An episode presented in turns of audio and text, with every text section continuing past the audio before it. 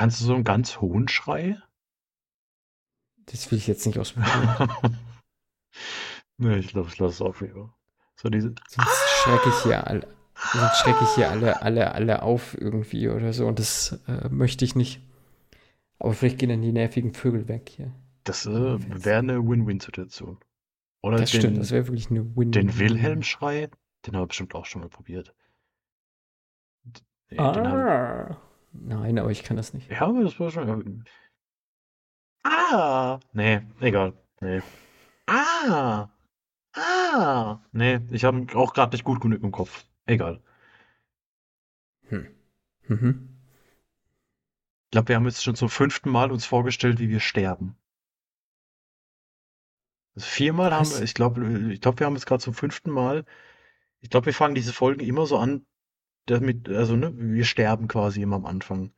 Ich glaube, wenn Ist ja irgendwann mal jemand einen Zusammenschnitt, also machen wollen würde, dann sind Mhm. wir schon relativ oft gestorben. Ist auch was, also hat auch nicht jeder. Nö, ich finde das aber auch vollkommen in Ordnung. Also, Also kann man dann später auch. Im Podcast zu sterben, sozusagen. Also Lebenstraum. on, on tape. Ja, ja. Hey, wie willst mal sterben? Ja, live eigentlich. Einfach- Au- ja, einfach live, ja. Am besten auf Twitch oder so. Das Nein, ist schon um Gottes Willen. bestimmt, oder? Gab bestimmt schon Streamer, die live gestorben sind auf Twitch. Gott, das wäre auch gruselig. Und dann kommt die Donations rein und keiner liest es vor. Verschluckt am, am, an einer Nicknack, die durch den Snacker gerollt ist. Aber es gibt ja genug Leute, die dann irgendwie so sich beim, beim Schlafen und sowas äh, streamen, beim Schlafen filmen. Also bestimmt schon mal Leute gestorben und keiner hat's gemerkt. Und dann hat Mr. Beast hier irgendwie 10.000 Dollar gespendet und hat sich dann gedacht, ja gut, ärgerlich. Ähm, ja, ja. Mr. Beast, ich würde auch mich über 10.000 Dollar freuen. Auch ohne zu sterben live. Ohne zu sterben, sowieso. Wird ja, sich- ja. wird sich Einfach dann schon so, weil anbieten. er so ein, so ein großzügiger Mann ist. Das ist richtig, ja. Ja. Ja, ist richtig. Äh, wir, reden heute wieder über ähm, gruselige Filme, Fabian. Mhm. Nee, gruselig war, gruselig war, glaube ich, gar keiner, ne? Ein bisschen, ein bisschen Oh. blutig waren sie alle, vielleicht. also da war schon äh, der eine oder andere Schocker dabei. Ja, wirklich. Also A- in, a- anders intendierte Schocker. Ja. Also Ja, das stimmt. äh, vielleicht waren, sind wir einfach abgestumpft komplett äh, wegen den ganzen äh, äh, Morden, die wir schon äh, in, auf der Leinwand und auf den Flimmerbildschirmen gesehen haben. Aber ich glaube, also einer, also zwei Filme sind bestimmt auch als klassische Horrorfilme. Also nicht nur als reine Slasher, sondern bestimmt auch als Horrorfilme klassifiziert. Mhm, mhm.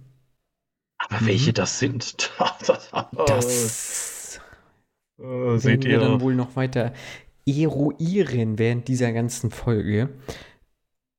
Ja. Aber ich glaube, wir fangen mal mit einem klassischen Slasher an. Oder? Ja, Ja. Mit äh, You Might Be the Killer. Den gibt es aktuell bei Prime Video. Und ich habe den schon, schon echt länger auf der Liste, weil ich immer relativ viel Positives von diesem Film gehört habe. Und es ist Und- halt ein Slasher. So. und wegen Und Alison an so- Hannigan. Und wegen Buffy. War sie bei Auch. Buffy, ja, oder? Ja. Ja, sie war bei Buffy. Ja, ja, ja, Cameos. Und American Pie und Ja, gut, das How ist klar. Das ja. Ja. Ja. Und äh, ich war dann letztendlich tatsächlich sogar, also ich hab, wusste halt nichts von diesem Film. Ich bin da relativ blauäugig reingegangen. Mhm. Ich wusste halt, das ist ein, ein Slasher und war dann doch ein bisschen überrascht, wo diese ganze Reise hingeht bei diesem Film. Ja, worum geht's denn in You Might Be the Killer? Wir haben halt diese, diese, diesen klassischen Trop. Es ist ein Sommercamp und Sam, der wird gespielt von Franz Kranz. Nee, Fran, Fran Kranz, Entschuldigung, nicht Franz Kranz. Es wäre aber cooler, wenn er Franz Kranz Wäre heißen würde. Deutlich cooler, ja. Äh, ja, ja. Und wir sehen, er ist schon blutüberschmiert und äh, flieht so in diesen, in irgendeiner Holzhütte und ruft seine Freundin, also jetzt nicht seine, seine äh, Freundin, Freundin an, sondern eine Freundin an, seine beste Freundin, wie auch immer. Sie ist halt so ein Nerd und arbeitet äh, in so einer Videothek, halt so dieses klassische Ding. Und da geht das dann halt so auch rein. Ich würde tatsächlich sogar hier auch dann diese kleine Überraschung platzen lassen, die dieser Film hat, denn es stellt sich dann nachher heraus, dass. Nee, wollen wir sie platzen lassen? Nee, ne? Naja, also ich man kann sich ja eigentlich schon denken. Also, ja, überlegt, wie dieser Film heißt. Das stimmt. ja, ja. Ne, you might be the killer. Also, äh, sie telefonieren ein wenig, äh, gehen diesen Abend ein wenig durch und es stellt sich halt heraus, oh, Sam könnte der Killer sein. Und ähm, da daran anschließend gehen sie halt den Film weiter durch und äh, es springt viel in der Vergangenheit umher und geht dann auch äh, zukünftige Ereignisse weiter an und ist so ein bisschen meta-getrieben. Also wir haben ja halt äh, Chuck, die halt gespielt wird von äh, Alison Hannigan, die jetzt, wie gesagt, diesen nerdigen Part hat und in einer Videothek arbeitet, die da halt immer wieder irgendwelche Horrorfilme referenziert, ob es jetzt wie äh, Freddy Krueger ist oder die Halloween-Reihe, äh, Freitag der 13., wie auch immer.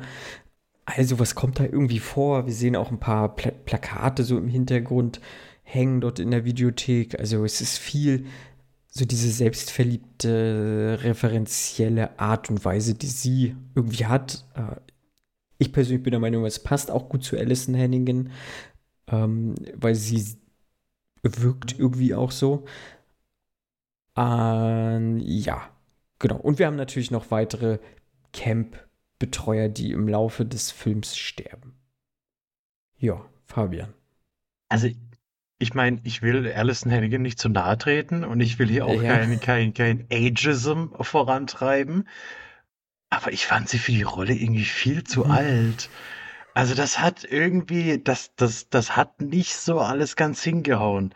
Also wenn das, ja. wenn der Film 2003 rausgekommen wäre, wäre sie die perfekte Rolle dafür gewesen. Das hätte wie die Faust aufs Auge gepasst. Aber ja. es wirkt halt auch irgendwie so, als wollte man sie jetzt jünger machen, als sie ist. Also sie wirkt halt nicht wie eine Frau Mitte 40, die sie halt zu dem Zeitpunkt war, sondern es wirkt so, als wollte man sie als äh, Ende 20, Anfang 30 darstellen. Das, das hat irgendwie, das, das hat nicht so ganz gepasst. Ich meine, das mhm. ist jetzt für den Film nicht großartig relevant, aber es war schon so ein paar, wo ich mir dachte, hm. Also, ich muss aber auch sagen, unser Protagonist ist ja, der ist noch mal ein paar Jahre jünger, aber so dieses ganze Teenie-Slasher-Ding äh, passt nicht ganz. Ich meine, wir haben, wir haben hier einen Metafilm, das auf jeden Fall, der, der viele mhm. mit diesen Klischees auch spielt. Und auch das ist ja ein Klischee, ja, dass, dass diese jungen Teenager in Anführungszeichen immer von viel zu alten Schauspielern und Schauspielerinnen verkörpert werden. Und das ist sicherlich auch ein Anhaltspunkt von diesem Film, dass er das irgendwie durch den Kakao zieht. Aber ich fand's ich fand es ein bisschen merkwürdig. Ich finde auch diese, diese Metaebene, die er reinbringt, die funktioniert teilweise ganz gut. Mhm. Ich meine, es ist ja so eine Mischung aus Scream und äh, The Final Girl und, und, wie sie alle heißen, genau. die dieses Meta-Ding mit reinbringen. Ähm, und dann halt auch mal das, das Blatt wenden und sagen, okay, wir ziehen das Ganze jetzt ein bisschen anders auf. Was ja löblich ist, dass man halt in so ein ja doch schon eingestaubtes Genre, würde ich fast schon behaupten, probiert neue Wege zu gehen, neue Impulse zu setzen. Ich finde, was der Film dann aber falsch gemacht hat, dass er trotzdem zu viel erklärt hat und zu viel Exposition war, weil ich glaube, so ein Film, den werden halt eher Leute angucken wie du nicht, ja, die schon ein, zwei Slasher gesehen haben und die sich damit auch auskennen. Das wird wahrscheinlich niemand gucken, der jetzt zum ersten Mal sowas sieht. Und wenn er es guckt, dann wird er die Metaebene eh nicht so wirklich nachvollziehen können. Und wenn dann halt okay. irgendwie zum, zum hundertsten Mal erklärt wird, was ist ein Final Girl, was hat es damit auf mhm. sich, ich, finde, zu so einem Film passt das einfach nicht, weil der spielt ja eben damit, dass alle Beteiligten wissen, worum es geht und das dann nochmal zu erklären stimmt. und nochmal aufzugreifen, fand ich irgendwie so ein bisschen unnötig. Und ich muss auch ganz ehrlich sagen, der hatte ein paar coole Kills dabei und der, wie gesagt, innovativ und, und er hat gute Ideen und von Ästhetik passt es auch wunderbar. Also diese, diese Camp-Ästhetik wird gut eingefangen. Aber er hat mich nicht wirklich bei der Stange gehalten. Also ich habe oft gemerkt, dass ich gerade irgendwie abdrift gedanklich und dann so gemerkt, okay, die letzten drei Minuten habe ich einfach gar nichts mitgekriegt. Ich konnte dem Plot dann doch äh, überraschenderweise folgen. Es war mhm. nicht so, dass ich zurückspulen musste und sagen musste, hm, Moment, was ist hier passiert? Ähm, er ist dann einfach, er bietet mir nicht genug für 90 Minuten. Und das ist eigentlich, oder das sind nicht mal, das sind 84 Minuten. Das ist irgendwie so ein bisschen schade, weil er, er ist ambitioniert. Wie gesagt, ich, ich mag diesen Ansatz. Würde dann aber tatsächlich sagen, dass gerade so ein Film, ich meine, Final Girl liest du in jeder zweiten Review den Film, wenn, wenn er mit irgendwas verglichen wird, das wird Final Girl ja. äh, verglichen. Und den mochte ich ja tatsächlich sehr gerne. Und also da kommt er meiner Meinung nach überhaupt nicht an. Ich meine, der mhm. hat ein paar gute, also der, der ist manchmal ganz lustig, der, der hat ein, zwei Momente, aber wenn ich mich jetzt entscheiden müsste, gucke ich mir You Might Be the Killer nochmal an, gucke ich mir The Final Girls nochmal an oder wovon ich mir ein Sequel wünschen würde, ja, dann müsst ihr nicht lange überlegen, dann wäre es leider nicht You Might Be the Killer. Mhm. Aber ich gebe dir soweit eigentlich vollkommen recht. Also The Final Girl fand ich auch deutlich stärker so, den fand ich auch, also das ist halt auch eine Horrorkomödie hier und ähm, fand ich The Final Girl auch deutlich unterhaltsamer einfach mhm. und auch witziger und auch äh, bessere Meta-Gags. Und ja, der Film verliert sich zu sehr in seinen ähm, Erklärungen einfach. Äh, ich fand den Film immer am besten, wenn er nichts erklärt hat, sondern die Sachen halt wirklich für sich hat stehen lassen. Mhm. Und das jetzt, so wie du schon gesagt hast, für Leute, die jetzt irgendwie Slasher oder die Tropen oder die Klischees kennen aus Slashern, dass man sich dann selber dabei halt ertappt und sieht, oh, jetzt krempelt er es um oder jetzt geht er halt auf die Metaebene. Zum Beispiel, wenn halt klar wird, dass er jetzt wirklich scheinbar der Killer ist und er sich versteckt. Sozusagen, er versteckt sich mhm. ja da und verkriecht sich in der Ecke, um ähm, nicht gefunden zu werden, was ja eigentlich ja, sag ich mal, das feine Girl ja sonst in den äh, Sachen in, oder, oder irgendwer macht äh, um nicht gefunden zu werden. Und verkriecht sich und telefoniert vielleicht so. Und dass das so umgekehrt wird einfach. Und das fand ich, fand ich ganz nett. Und auch so generell dann äh, halt wie dann gut, wie das Ende nachher so aufgelöst wird, alles, das fand ich jetzt auch nicht so gut. Äh, das war mir ein bisschen auch ein bisschen zu drüber alles. Äh, aber so insgesamt so, so Kleinigkeiten hat der Film für mich schon gehabt. Und ich finde den ganz unterhaltsam, aber ist leider nicht das Besondere, was ich gesucht habe, Fabian. Nee, Schade. Nee. Nicht so, nicht so wirklich. Da hat er irgendwo die, die Kurve nicht gekriegt und er probiert sein Bestes, äh, teast ja. Sequel an am Schluss. Äh, ob das jemals kommen wird, weiß ich nicht. Glaube ich ehrlich gesagt eher nicht. Ich glaube auch nicht, sonst hätten sie das irgendwie diese zwei Jahre später vielleicht auch aufgegriffen oder so. Ähm, ja, hat er jetzt ja nicht. Der Film hat mich so ein bisschen an, wie hießen das, diese Fear Street auch so ein bisschen erinnert vom, vom Flair. Oder war es ja auch mit so einer Maske, glaube ich, oder sowas, ne? So ein bisschen? War das dann nicht auch so mit der Maske? Also ich weiß, dass ich den Fear Street Film deutlich mehr abgewinnen konnte. Ich, ich meine, da war es ja. der, der, der zweite Teil, glaube ich, der dann Mhm. Wie, wie waren das? Das war andersrum, ne? Der, der erste Teil war quasi in, in der Gegenwart, dann einer in den 80ern und einer irgendwie im 16. Jahrhundert genau. oder sowas. Ähm, der zweite Teil war auch das mit diesem Sommercamp, aber oh, mhm. wie, wie, das Ganze miteinander verbunden war, die drei Filme, weiß ich ehrlich gesagt gar nicht mehr. Das ist auch schon wieder zwei Jahre her oder so. Ja, ja, ja, ja. Oder eins? Nee, aber die waren. Zwei Jahre. Uiuiui. Ja, You Might Be the Killer wie gesagt, äh, macht euch selber ein, ein Bild davon, wenn ihr Lust habt. Genau, ist ja Oder ihn schon kennt. Auf Prime verfügbar. Allerdings genau, nur auf Deutsch. Prime verfügbar. So viel. Was? Zur Vollständigkeit. Nur, also ich habe ihn nur, nur auf Deutsch gefunden. Aber das ist ja auch ja, wieder, ja, gebe ich ein, You Might Be the Killer kriegt dann irgendwie wieder zwei Ergebnisse. Eins ist auf Prime, eins nicht. Das hätte ich dann wieder leihen müssen. Also, ich, also ganz ehrlich, pff, kriegt mal eure App auf die Reihe. Das ist, kann doch nicht sein. So ein Laden wie Amazon, dass die damit immer noch Probleme haben, nach, keine Ahnung, fünf Jahren Streaming. Oder weiß ich nicht, wahrscheinlich schon deutlich länger. Ich habe kein Zeitgefühl, aber das äh, sollte eigentlich nicht das Problem sein. Aber gut. Also da, wo Prime dabei steht, der ist dann auch im Prime enthalten. Mhm. Puh, damit hat niemand gerechnet. Mindblowing. Auf jeden Fall. Lifehacks. Also, also so richtig gut war das gerade, ja. ja. Aber vielleicht ist der nächste Film ja was richtig Großes. Denn immerhin hat der nächste Film einen Helden meiner Kindheit sich genommen und ihn zu einem wild gewordenen Bären entwickelt. Natürlich ist die Rede von Winnie Pooh, denn Winnie Pooh geht jetzt auf Jagd und äh, ihm dürstet nicht nur nach Honig, sondern auch nach Blut.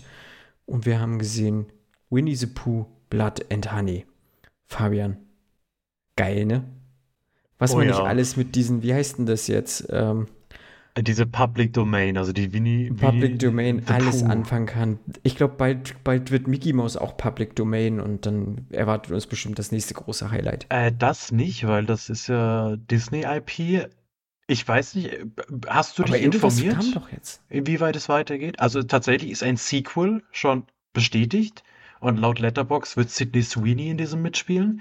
Aber nicht nur ein Sequel, nein. Der Regisseur Rice Frake Waterfield möchte ein ganzes Filmuniversum machen und hat auch schon angekündigt, dass er die Filme, äh, warte, wo habe ich sie aufgeschrieben? Peter Pan's Neverland Nightmare und Bambi The Reckoning machen wird. Und er Stimmt, wünscht sich Bambi dann, war das, er ja, will dann auch Peter- irgendwann ein Crossover hinkriegen. Also er will, also, Geil. Und wenn es nach ihm geht, hat er auch gesagt, könnte sich auch noch die Teletubbies und äh, die, die äh, Teenage Mutant Ninja Turtles vorstellen. Nur da ist äh, das mit der rechten Sache nicht so einfach, denn frag mich nach wie vielen Jahren, ob es nach 50, nach 70 Jahren ist, geht ja quasi äh, wirklich die, diese, diese Rechte in die Public Domain. Das war bei Winnie the Pooh äh, Anfang 2022 so und dann hat man sich gedacht, was hat die Welt gebraucht? Worauf haben wir alle gewartet? Natürlich auf Winnie the Pooh, Blood and Honey. Der ist ja auch schon, also das, das war ja schon beim ersten Trailer ein Meme. Ja, dass, dass man gesagt Ja. hat, okay, das, ich meine, eigentlich ist es schon ganz cleveres Marketing, ja. Ein Film, der so dumm sein muss oder sich so dumm anhört, dass es schon wieder interessant sein muss. Ähm, an der Stelle seid ge gewarnt, nee, guckt ihn euch bitte wirklich nicht an. Also auch, ich habe dann auch gedacht, bevor ich ihn gesehen habe, na gut, der wird bestimmt so dumm, dass er wieder gut ist, aber nee, der ist halt einfach wirklich nur pff, äh, schwierig, um es mal so auszudrücken. Ich meine, worum geht's? Äh, wir kriegen am Anfang eine kleine äh, animierte Kurzgeschichte über Christopher Robin, der im 100 Morgenwald damals seine Freunde äh, Winnie Pooh, Ferkel, IA, äh, wie heißt er denn? I, I Eule und heißt er einfach nur Hase? Rabbit? Kaninchen? Rabbit, ne? Weiß gar nicht, wie der auf Deutsch heißt. Rabbit, ne? Also die lernt er kennen. Es, es fehlen auch Kenga und Ru. Also die äh, werden gar nicht erwähnt. Die, die kennen jeder aus dem Zeichentrick. Kenga und Ru, die beiden Kängurus. Äh, und äh, für Aber die Tigger, sind ja auch noch Tigger? Tigger, für Tigger hat es anscheinend auch nicht gereicht. Gut, man wollte Ja. wahrscheinlich realistisch bleiben. Ne? Was macht ein Tiger im Wald? Macht ja gar keinen Sinn. Und ähm, Das stimmt. Also, ja, es wird in diese animierten Geschichtsanstellungen erzählt, dass es waren keine Menschen, es sind aber auch keine wirklichen Tiere, sondern irgendwie äh, Ausgeburten, so wird es, glaube ich, genannt. Und Christopher Robin hat aber gar keine Berührungsängste, freundet sich mit denen an und äh, sie werden ganz tolle Freunde. Und äh, eines Tages kommt dann der Zeitpunkt, an dem Christopher Robin sagt, hey Leute, ich muss jetzt aufs College, macht's gut, wir sehen uns. Und aus irgendeinem Grund ähm, ver verhungern die dann fast alle, weil dann wird's Winter Mhm. zum ersten Mal anscheinend in Jahren. Und ohne Christopher Robin kommen sie nicht klar. Und was machen sie ja gut? Sie müssen IA schlachten, um zu überleben. Ärgerlich, aber so ist es halt. Äh, IA, der ja immer so ein bisschen depressiv dargestellt wird, hat sich vielleicht auch gar nicht so gewehrt dagegen, von denen verspeist zu werden. Also weiß ich nicht. Äh, und ab da haben sie sich geschworen, jetzt hassen wir die Menschen und vor allem hassen wir Christopher Robin. Dann sind wir ein paar Jahre später und Christopher Robin will seiner jetzigen verlobten Ehefrau unbedingt seine Freunde zeigen. Er kehrt zurück in den 100 Morgenwald. Sie ist offensichtlich skeptisch, weil ihr erwachsener Verlobter erzählt ihr, dass er Mensch-Tier-Hybrid-Freunde hatte in der Kindheit äh, und dass die anscheinend nicht nur imaginär sind, sondern real existieren. Äh, sie finden tatsächlich auch die alte Hütte, finden vor dieser Hütte irgendwelche Fässer, die mit Blut und Honig, wie der Name schon des Films vermuten lässt, gefüllt sind. Und äh, da wird denen klar, ach, ist vielleicht gar nicht mehr so toll dort im Hundertmorgenwald. Und äh, so ist es tatsächlich, denn mhm. Ferkel und Winnie Pooh sind mittlerweile zu Mördern geworden. Was mit dem Hasen und mit der Eule passiert ist, keine Ahnung. Das müssen wir halt einfach das so hinnehmen. Nicht erklärt, War das? Budget ne? wahrscheinlich zu hoch? Ne? Also man kann ja, also wir haben ja schon unfassbar teure Winnie Pooh und Ferkelmasken dort im Einsatz. Jetzt müssen wir überlegen, bei Eule hätte man noch irgendwelche Flügel machen müssen beim Kaninchen lange Ohren, das äh, war im Budget dann einfach nicht mehr drin. Und haben gesagt, nee, komm, wir beschränken uns auf die zwei und lassen die einfach mal so ein bisschen schnetzeln, weil äh, direkt am Wald angrenzend haben wir noch fünf, sechs junge Frauen, die dort Urlaub machen und die dann natürlich auch Opfer unserer lieben Winnie und Ferkel werden, die sie ja geschworen haben, alle Menschen auch zu töten. Hm. Und es hört sich, also ich meine, klar, es hört sich total dumm an. Aber für mich, auch wenn ich das jetzt höre, wird es sich immer noch so anhören, ja gut, das muss ja, also das, das kann ja, das muss ja schon irgendwie auf irgendeine Art und Weise witzig sein. Was man den Film, glaube ich, lassen muss, ist, dass er saftig ist. Der zeigt auch einiges. Auf jeden Fall. Ja. Und einiges davon sieht auch nicht unbedingt extrem schlecht aus. Mhm. Anderes sieht extrem schlecht aus.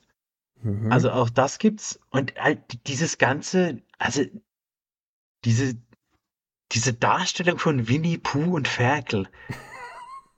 Also, was, was, ich weiß nicht, was man einem davor machen will, was man, was man sich vor, wenn man, hat man sich wirklich vorgestellt, dass das so aussieht, dann ist das verdammt traurig. Weil, Ach, ja. also, das mhm. ist halt wirklich, ja, gehst du halt irgendwie in, in Faschingsladen und kaufst dir so eine Maske für einen Fünfer und dann ziehst du die auf und dann gibt es ganz viele komische Morde. Das hat auch dann nichts mehr mit, mit so Klischees zu tun, dass die Leute alle dumm sind. Die sind halt einfach wirklich alle strunzdumm. Das hat für mich auch nichts mehr mit, mit Klischee zu tun, sondern mit einfach die dümmsten Entscheidungen, die ich gesehen habe. Das ist alles schlecht gespielt.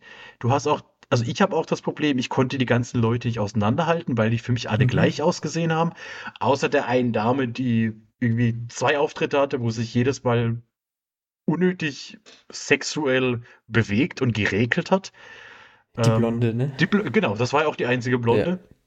Und genau. äh, gut, dann gab es mhm. noch die mhm. eine mit der Brille. Ja, aber dann haben wir drei Personen, die, glaube ich, die gleiche Person sind. Ähm, von daher war mir deren Schicksal auch relativ egal. Also ich habe dann jetzt nicht mitgefühlt ja. und gedacht, na, wer wird überleben und was wird wohl passieren? Auch das Schicksal von Christopher Robin war mir relativ egal. Der dann irgendwie so alle 20 Minuten doch mal kurz sagt, hier, ich bin auch noch da. Ja, und was man sich dabei gedacht hat, das ah, weiß ich nicht.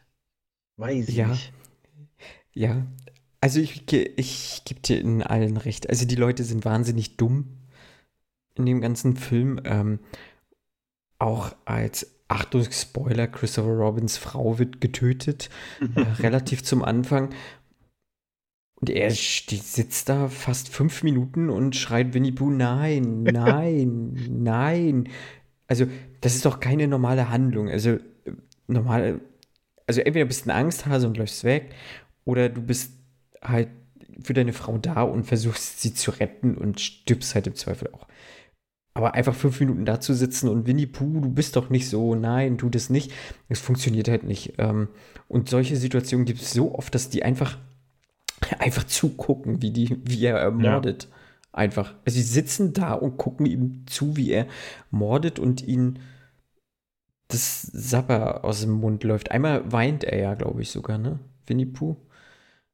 Ja, ähm, also irgendwann wird es zumindest. Eine Träne rutscht. In, das ist da, wo er dann auf einmal so einen komischen Anfall dann danach hat. Wo er sich, glaube ich, über sich selbst stimmt, ärgert, ja. da, dass er, dass er ja. gerade was fühlt. Weil die haben sich auch geschworen, nie wieder zu sprechen. Weil eigentlich, hätte, eigentlich können sie ja sprechen, aber sie haben sich geschworen, nie wieder zu sprechen. Deshalb ah, sprechen okay. sie in diesem Film nicht. Ich glaube, vielleicht fantasiere ich das, aber ich glaube, das wurde auch in diesem Kurzfilm am Anfang gesagt. Und das kann natürlich ja, sein. Also es ist, es ist ich muss aber auch sagen, manche Morde sahen gut aus und ich fand auch der Regisseur witzig, vielleicht, hier und da was dabei gedacht haben. Also manche Einstellungen sahen jetzt auch nicht so beschissen aus. Also, also da gibt es deutlich, also jetzt so vom, vom reinen Handwerk her mal so, mhm. Glaube ich, betrachtet, gibt es da schon deutlich beschissenere als den. So, manches sah wirklich gut aus, sie haben sich auch Mühe gegeben mit der Beleuchtung und so weiter und so fort. Aber halt insgesamt war das halt ist es halt Grütze. Und ich finde, das ist halt auch, weil du schon gesagt hast, dass, ne, wie gesagt, die eine Blonde, die regelt sich da irgendwie fünfmal auf dem Bett und äh, hüpft total unnötig. Irgendeine andere verliert total unnötig ihr T-Shirt. Gleich der erste äh, Kill, wo ich mir auch, was passiert denn hier gerade? Ich habe aber tatsächlich bei dem Zeitpunkt gedacht, das wird noch viel, viel schlimmer. Also ich habe dann auch spätestens, ja, auch als die Blonde im Pool war, habe ich gedacht, na gut, das sind die nächsten Brüste, die wir mhm. zu sehen bekommen. Ähm, war mhm. nicht so.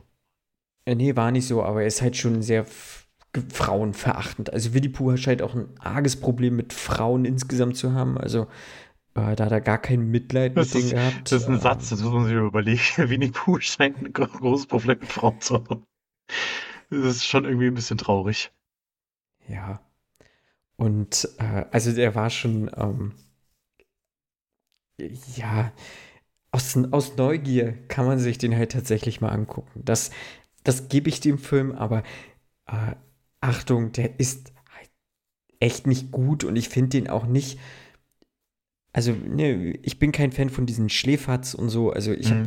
ich kann mich nicht zwingend an, an schlechten Filmen ergötzen und ich habe da, hab da auch nicht großes, äh, kein großes Highlight dran. Ich glaube, mit ein paar Freunden mag das vielleicht immer noch mal ein bisschen besser sein oder von mir aus auch, wenn da Kalkofe und der andere irgendwie ihren, ihre lustigen Kommentare dazu geben. Aber in, eigentlich ist der Film halt nicht gut und äh, ich kann mir den auch nicht schön reden und auch nicht schön saufen. So. Nee. Der ist auch einfach, also an diesem Film wirkt so vieles lieblos und unenthusiastisch, wo du einfach denkst, ja, ja jetzt schneid doch mal. Und äh, ganz komische Bewegung. Also allein, allein wenn Winnie Pooh seine komischen Ohrfeigen verteilt, wo so gar keine Kraft dahinter ist, die sehen so letsch aus mhm. und dann schlägt er einem damit das halbe Gesicht weg und ist in einem Moment auch irgendwie vier Meter mhm. groß und also, das ist alles so, also ich habe ich hab keine Ahnung. Ich weiß es nicht. Ho hoffentlich werden die verklagt. Und ich dachte mir auch, bestimmt ist doch ein Problem. Also Winnie Pooh, Public Domain, okay. Aber dass der ein gelbes Gesicht und einen roten Pullover hat, hm. Weiß ich nicht, äh, ob das so okay ist. Also Disney mhm. ähm, mhm. verklagt die bitte und verhindert, dass es da irgendwie Teil 2 gibt. Und Bambi the Reckoning ist. weil, doch ein bisschen interessiert bin ich, aber. Weil, sagen müsste, ich wusste nicht, dass Bambi ein Buch ist. Also das war mir auch neu. Aber gibt es anscheinend das, das Bambi-Buch. Peter Pan's Neverland und Peter Nightmare finde ich eigentlich auch interessant. Erstmal, also das könnte ich, also äh, um, um das mal so zu sagen, sind ja, sind ja erstmal total großartige Ideen. So. so. Insgesamt, ja, muss ich sagen, es sind großartige Ideen und ich, äh, ich finde ihre Kreativität auch gut, aber also, dass man sowas nimmt und um, also umsetzen möchte oder hier in dem Fall umsetzt, aber, aber es ist halt totale Grütze. Es ist aber so. fast schon ein Trend, gell? Also, wir haben ja auch diesen äh, Mad ja. Heidi-Film, diesen Splatter-Film der jetzt rauskam. Mhm. Und was mhm. mir jetzt erst wieder einfällt, äh, der glaube ich auch auf Prime verfügbar ist, den ich mir auch noch überlegt hatte anzugucken, aber Zeit nicht gepackt habe, Arthur Malediction. Also diesen, mhm. über diese Arthur und die Minimoys gab es ja letztes Jahr auch diesen Horrorfilm, wo mhm. Luc Besson sogar das, das Screenplay geschrieben hat. Also irgendwie scheint es gerade ein Trend zu sein, zu sagen, hey, komm, wisst ihr noch, das aus eurer Kindheit, was ihr so cool fandet? Ja, jetzt, äh, ne? Also Disney schafft es ja aktuell auch so diese alten Filme, zu denen man gute äh, Erinnerungen hat, zu malträtieren. Äh, nicht gewollt und äh, andere Leute sagen sich halt von vornherein, nee komm, wir machen jetzt einen Horrorfilm draus. Also ich mhm. habe auch an diesem Was? Arthur Malediction, da habe ich, hab ich irgendwie noch ja, Interesse ja, dran. Ich weiß aber nicht warum und ich glaube, ich würde es bereuen. Was, äh, was, was gab es denn noch so für Kindheitshelden, die man verfilmen könnte? So in solche Richtungen. Oh, der tapfere kleine Toaster. Weil das war fast schon Horror. Die, die, ja, die sehen auf dem Schrottplatz. Das war. Das ist eins der ersten Sachen, die mich irgendwie so ein bisschen verstört hat. Das weiß ich. Ich meine, ich sag dir das was? Kennst du das, der tapfere kleine Toaster? Nee. nee. Das ist so ein mhm. Zeichentrickfilm über einen Toaster. der, okay. der halt irgendwie, ich, ich kann es dir gar nicht mehr sagen, worum es geht, aber der begibt sich halt auf irgendeine Reise und irgendwann kommen sie an den Schrottplatz und diese Schrottpresse ist, glaube ich, das, was mich so verstört hat, wie da auch die, die, diese anderen Maschinen dann quasi zermatscht werden. Also das ist, habe ich irgendwie so als erstes Trauma im Kopf. Das heißt, da braucht man eigentlich gar keinen Horrorfilm mehr draus machen. Das stimmt. Die wilden Kerle, da, da sehe ich doch Horrorpotenzial. Ja, Sandmann definitiv auch. Ja gut, hast du, hast du ja. Ist ja quasi The Sandman. Ist ja, ne? Ja, stimmt. Bob ja, der Baumeister. Ja. Die Glücksbärchis. Glücksbärchis, die ihre Stra Ja gut, Glück, das wäre ja fast schon wieder an, an Winnie dran, ne? Die Bärchen, die auf einmal äh, böse werden. Mhm. Kennst du den kleinen Maulwurf? Der kleine, ja. Der kleine Maulwurf, der. Die Sendung mit der Maus. Ja, wenn dann auf einmal diese Maus ja. mit ihren riesen Augen. Jetzt stell dir mal vor, du liegst im Bett, siehst irgendwie so schemenhaft, also es ist nicht ganz dunkel, es ist so ein bisschen verdunkelt und siehst so schemenhaft was in der Ecke stehen und dann hörst du nur dieses Klackgeräusch von der Maus, wenn sie ihre Augen auf und zu macht. Diese. Das ist Horror, das sage ich dir. Das ist Horror. ich habe eine Idee für ein Drehbuch. Elevated Horror, Alter. Wenn ihr das im ZDF klärt, äh, dann, dann machen wir da was zusammen. Meinzelmännchen auch sowas. Mhm. Auch möglich. Mhm. Das stimmt. Ich meine, ja, braucht man sich ja bloß die Gebrüder Grimm auch nehmen. Da hast du ja auch schon genug Märchen, die eigentlich auch, also nicht nur Hänsel und Gretel, da gibt es ja noch, also die waren ja, die alle brutal. ja Wie die total so. krank, die Typen. so. Kann man, kann man so sagen, ja. Also da gibt es genug Potenzial. Naja.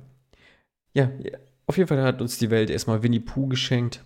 Blood and Honey. Der Titel ist ja halt trotzdem ein, ein Banger. Das Auf jeden Fall. Halt leider, Winnie the Pooh, Blood and Honey. Also doch, der ist schon, der ist schon richtig gut. Der geht richtig gut über die Lippe, aber äh, schade. Der wurde auch bei TV Total behandelt. Habe ich neulich gesehen. Echt? Ja. Weil es einfach so dumm ist und er hat auch fünfmal dazu sagen müssen, dass das kein Fake ist und dass das nicht von ihm zusammengeschnitten ist, sondern dass das ein echter Filmtrailer ist. Also Film in Anführungszeichen. Ich weiß nicht, ob ich das als Film mhm. bezeichnen würde oder. Es ist sorry. Aber ich, ich bin auch eigentlich jemand, der sagt, ich kann mich nicht so dran erinnern, wann war das letzte Mal ein Film, der so schlecht war, dass ich ihn gut fand. Aber ich kann also konkret kann ich dir nicht sagen. Ich weiß aber, dass es Filme gibt, die so schlecht waren, dass ich schallend dabei gelacht habe über alles, was da passiert. Und das ist bei dem Film aber nicht. Also da, da lache ich nicht, da habe ich mir wirklich nur die ganze Zeit gedacht, es ist, nee, nee, mm, mm, mhm. mm, nee, muss nicht sein. Ja. Nein, muss auch nicht sein. Also, nee. Gut war der jetzt jedenfalls nicht. Doch, ich, ich habe einen Film gefunden, der ist so schlecht, dass er ja, gut ist. Okay. Äh, Zeiten ändern dich, der Bushido-Film. ich glaube, ich glaub, bei dem habe ich sehr viel gelacht, weil das, weil das alles einfach so dumm ist, was da passiert. Den würde ich vielleicht in die Kategorie mit reinnehmen. Mhm. Okay. Empfehlung ja, an der Stelle. Ich, hab ich mal irgendwann gesehen, aber ich. Naja. Mit, mit Elias im Barik als junger Bushido. Also das. Und dann hat aber Bushido schon. sich dahin selber gespielt, ne? Dann hat er sich selber gespielt, genau. Und ja, äh, Moritz okay. Bleibtreu hat ja Arafat Abu Chaka gespielt. ist auch wahrscheinlich eine Rolle, auf die er nicht mehr so stolz ist mittlerweile. Nee, nee, das stimmt, das stimmt. Ah ja. Dann haben wir noch einen Film zusammen gesehen. Danach kommt sogar noch ein Film. Also wir haben, haben ja heute vier Filme sozusagen gemeinsam uns angetan. Und ich glaube, da spreche ich für uns beide, dass der nächste Film vielleicht sogar der, der beste heute war, so, den wir zusammen gesehen haben. Mhm, mhm, Gehe ich mit, ja. Und es ist ein Film, ein, ein Amazon Prime Film, der irgendwie über, also der, der äh, zwar auf Festivals lief, aber dann von den Amazon Studios ähm, aufgekauft wurde, sich dort die Rechte gesichert wurde und ich meine tatsächlich erst im letzten Jahr auf Prime erschien, obwohl der Film schon äh, aus dem Jahr 2020 ist und der Film heißt Run, Sweetheart, Run. Äh, Im Deutsch natürlich Rennliebling, Renn. Ähm, wobei ja. er, glaube ich, auf Amazon aber unter Run, Sweetheart, Run eigentlich auch läuft und zu finden ist. Ja. Äh, es ist ein Film von Shana Feste, die eine ja, Regisseurin und Drehbuchautorin ist. Äh, sie hat ein paar Sachen gemacht, von denen ich, glaube ich, nichts kenne oder nichts gesehen habe. Ähm, aber das muss nichts heißen.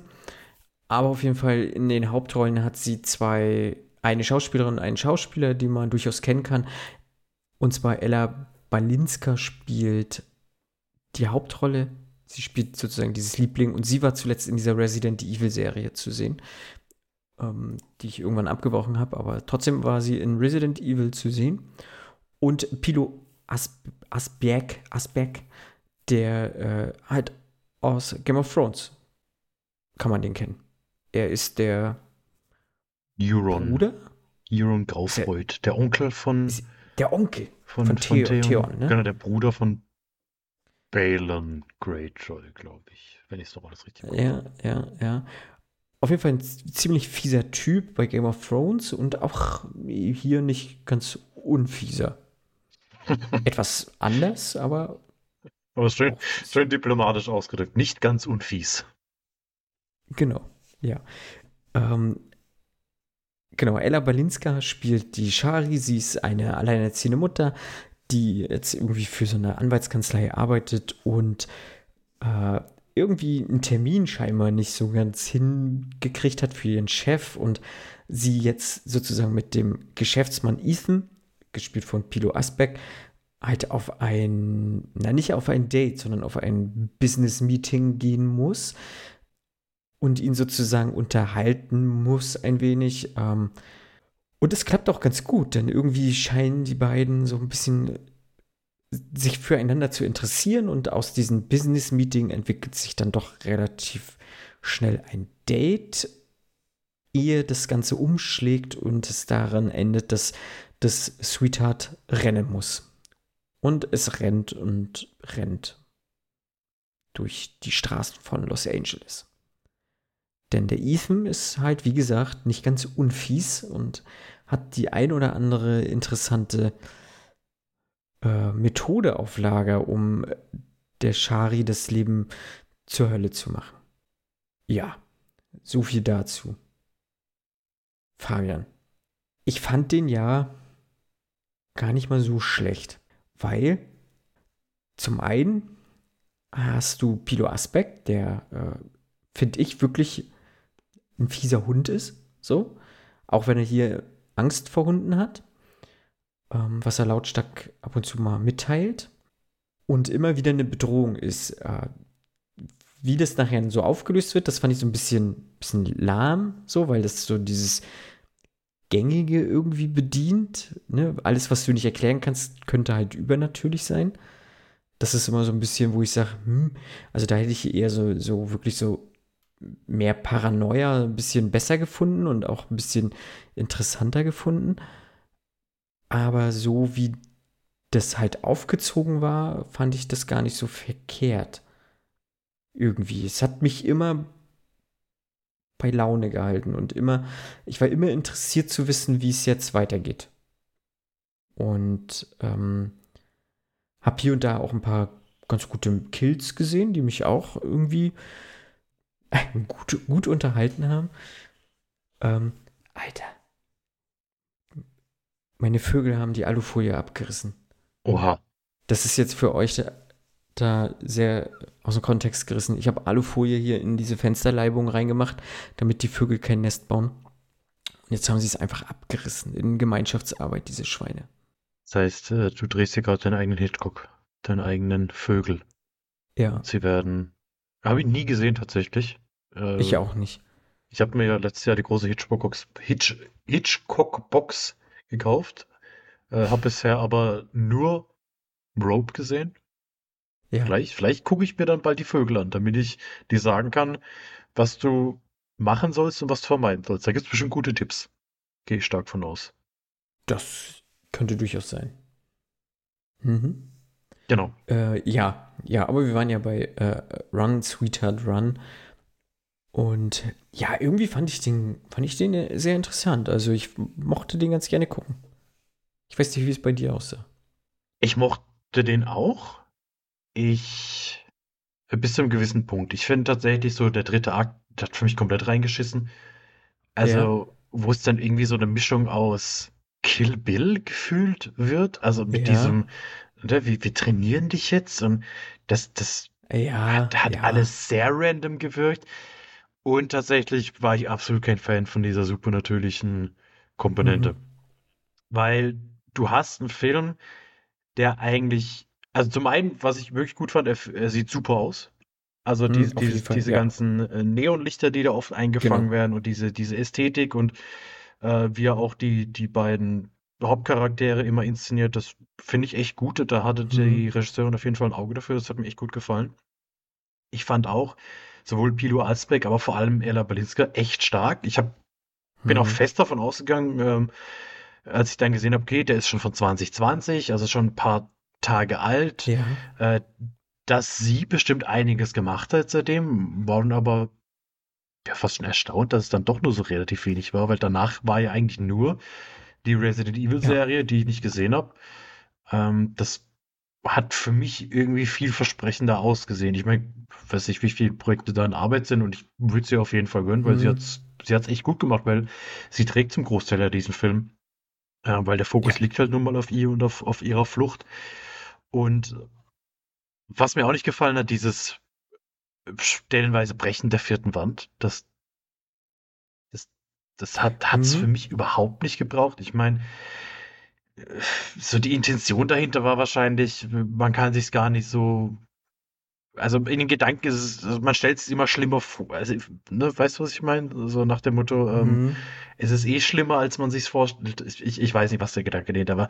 Für mich hat es auf jeden Fall nicht gepasst und es war dann auch so, der erste Moment, wo es passiert, dachte ich mir so, hm, okay, das, das wirkt sehr edgy und sehr gewollt und das, ja. das hat der Film nicht ja. gebraucht. Und für mich hat diese übernatürliche Komponente das einfach alles so ein bisschen verwässert, was eigentlich stark aufgebaut wird, nämlich so dieses, dieses Gefüge, ne, dass, dass dieser Ethan halt äh, irgendwie ein mächtiger Typ ist, der mächtige Verbindungen hat, äh, der die Polizei in seiner Tasche hat, der mhm. halt auch dieses, äh, ja, diese Wahrnehmung von den Leuten manipuliert, ähm, die dann alle anzweifeln, was Shari wirklich passiert ist. Und dann guckt man mit mhm. den Kleidern, die sie trägt, da hat sie es doch gewollt. Und halt so diese typischen ekelhaften Sprüche, die dann Frauen eben so oft abbekommen. Und ja. Ähm, ja, diese Drucksituation, die immer wieder auf sie ausgeübt wird von allen, die ihr offensichtlich irgendwie helfen wollen, aber doch irgendwelche Hintergedanken haben und sie ausnutzen. Und dass das dann alles hinterher damit erklärt wird mit, ja, der hat die halt manipuliert und das ist übernatürlich und das ist ein Dämon. Das hat es für mich dann echt geschwächt. Ich finde, das hat der Film nicht nötig gehabt, sondern wenn er einfach straight das so weiter erzählt hätte, dann wäre es der deutlich bessere Film gewesen, weil dann auch die Kritik mhm. an diesem mhm. System irgendwie deutlich besser rübergekommen wäre. Dass eben die Polizei ne, sie, sie so behandelt, wie sie behandelt, weil sie eben Arschlöcher sind oder weil es systematisch genau. ist und weil eben die, diese Wahrnehmung halt so ist und nicht, weil sie manipuliert wurden von einem übernatürlichen Wesen. Das wäre meiner ja. Meinung nach viel effektiver gewesen. Es gibt auch ja. so ein, zwei un, ungelöste, unaufgelöste äh, Nebenhandlungen, fand ich, wo ich dann auch dachte, ja, mhm. da hätte mhm. mich jetzt schon eher noch mehr interessiert, was mit dem ist oder was mit der passiert, mit dieser komischen First Lady, die Mhm. Dann auch die, die Bibel wie neu erklären und es, das, nee. Also spätestens da hat es mich dann wirklich verloren. Das war dann alles so random und noch so reingepresst und ja, ja. also eigentlich echt ja. schade. Ja, sehe ich auch jetzt, wo du es nochmal so ansprichst, also gerade dieses, äh, also man merkt halt wirklich, dass dieser Film äh, von einer Frau gemacht ist, was, was ja überhaupt nichts Negatives ist, sondern jetzt in dem Fall ja sogar positiv ist, weil, weil er zeigt halt die wie du gesagt hast, so diese Schwächen des Systems auf so ein bisschen. Man braucht jetzt, man hat jetzt zum Beispiel auch aktuell die Debatte da um, äh, wie heißt der, Till Lindemann, heißt der so, ne, der Sänger von Rammstein.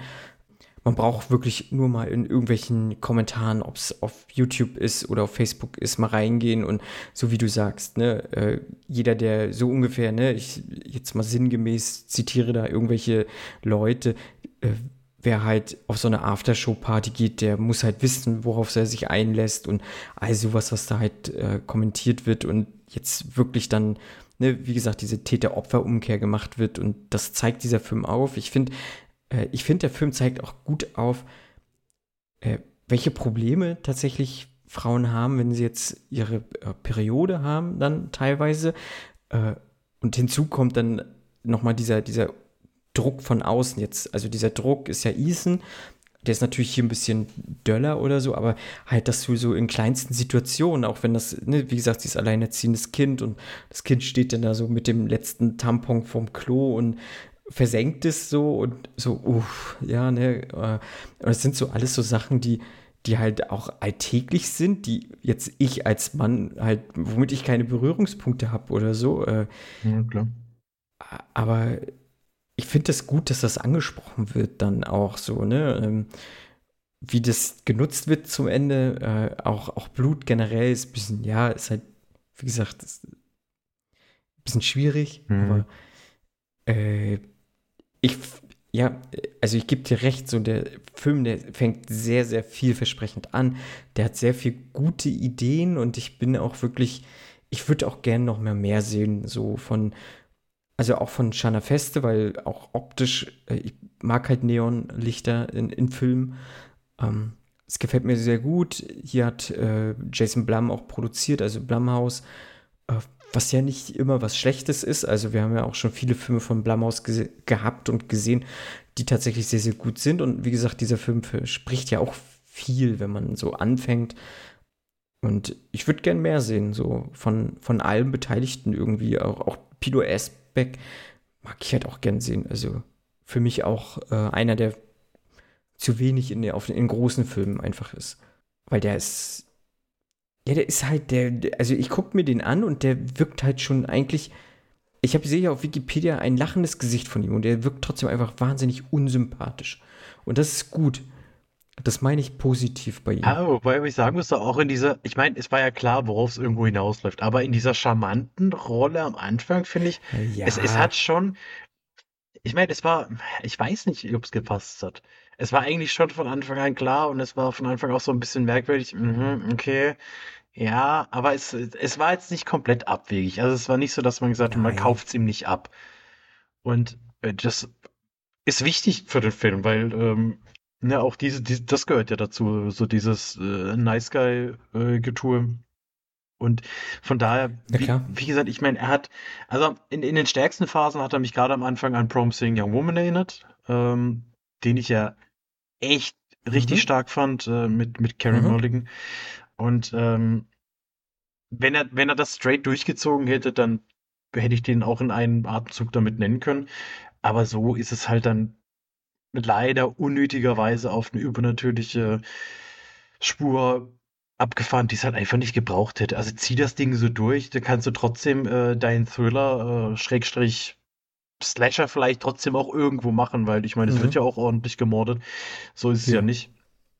Ähm, ja, ob man da nicht einfach sagen kann, er bringt sie mit normalen Waffen um, statt mit seinen, keine Ahnung, Wolfs Dämonenkräften oder was er überhaupt dann was das ist auch nicht so wirklich klar gewesen. Ich dachte, ich dachte, er wäre ein nee, Werwolf. Nein. Er war ja aber kein Werwolf, er war dann ein Dämonwolf. Also er hat trotzdem irgendwas Wolfartiges, glaube ich, an sich gehabt, obwohl er keine Hunde mag. Und hm. Sonnenlicht.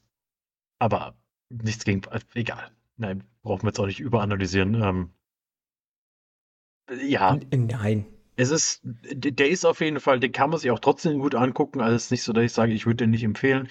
Ähm, ja, muss man einfach damit rechnen oder im Kopf haben, dass das letzte Drittel so ein bisschen abflacht. Aber trotzdem ist der, finde ich, sehenswert, allein schon wegen der Ästhetik. Hm, hm, hm. Sehe ich auch so. Ja, wie gesagt, könnt ihr auf ähm, Amazon Prime euch angucken. Und was wäre eine Folge unseres Formats hier ohne einen Film von A, entweder Ty West oder B, Jenna Ortega, Fabian? Das wäre, so. glaube ich, nicht das, nicht das äh, wahre. Jetzt bin ich am überlegen, ob die ersten Folgen da überhaupt mit Jenna Ortega waren ja. es, oder mit Ty West. Wahrscheinlich nicht, aber, aber zuletzt war es sehr Ty West-artig und Jenna Ortega-lastig. Und das muss ja nicht schlimm sein, aber vielleicht in diesem Fall war, war, es vielleicht doch ein kleiner Griff ins Klo. Wir haben uns angeguckt American Carnage. Ein Film von Diego Halivis. Halivis. Glaube ich. Ja. Kann man so oder so ähnlich aussprechen. Ähm, ja. Ein Film, der jetzt wirklich sich der Problematik der südamerikanischen Sch- Einwanderer in den USA so ein bisschen widmet und dort eine politische Message setzen möchte, weil die, also alle südamerikanischen Einwanderer, Einwanderinnen sozusagen aus dem Land raus müssen. Das ist diese große Grundidee, weil wir haben irgendwie einen sehr rechtskonservativen oder halt einen republikanischen Gouverneur oder so, der jetzt Mhm. die Leute sozusagen aus seinem Staat oder aus seinem Land rauskicken möchte. Ähm, und gleichzeitig gibt es aber ein Rehabilitierungsprogramm für eben junge Leute, die, wenn sie halt in einem Altersheim Leute pflegen, ich glaube für sechs Monate oder was waren das oder so, ich glaube, äh, dann können sie ähm, rehabilitiert werden und dann wieder in die allgemeine Gesellschaft integriert werden oder so. Ich glaube, Äh, sie können dadurch davon- auch irgendwie ihre Eltern retten. Also irgendwie, da, da, also oder so. dadurch können sie dann ihre Eltern offiziell als Teil ihrer Familie anerkennen, die ja illegale so. Einwanderer sind. Und die Kinder sind aber auf amer- amerikanischem Boden geboren. Das heißt, die Ja, können sie genau. dann quasi irgendwie legitimieren, aber dafür müssen sie dieses Programm äh, mitmachen, weil sonst werden sie in irgendwelche Arbeitslager gesteckt. Das ist irgendwie, Ja, ja, ja, irgendwie- ja ganz Sehr, krude. äh, Also es hat, naja. Also der Film möchte irgendwie ein Get Out sein und ein Purge und ein irgendwas irgendwo so da in die Reihe versucht, das rein zu äh, reinzuwummern, aber schafft es halt äh, gar nicht. Äh, ja, nee, und genau, wir haben aber als großen Hauptdarsteller hier äh, Jorge, Jorge Lendeborg Jr., ja, der den JP spielt. Er ist sozusagen der, äh, ja, er ist halt unser Hauptdarsteller. Wir haben noch ähm, Ellen Maldonado als Big Mac, wir haben Jenna Ortega, sie spielt Camilla. Ähm, Alle- wir haben, allein schon, dass einer der Charaktere Big Mac heißt. Jorge Diaz als Chris und Bella Ortiz als Mika. Das ist sozusagen unsere Gruppe, die wir in diesem äh, Altersheim haben, was geleitet wird von Eric Dane, den man tatsächlich kennen kann. Der ist, hat mal hier bei, äh, wie heißt diese Serie, Grey's Anatomy mitgespielt oder sowas. Nee, bei Charm, doch Grey's Anatomy. Er hat den Dr. Mark Sloan gespielt. Ist das McDreamy? Nee, oder? McDreamy ist, Hm, ist das Patrick Dempsey?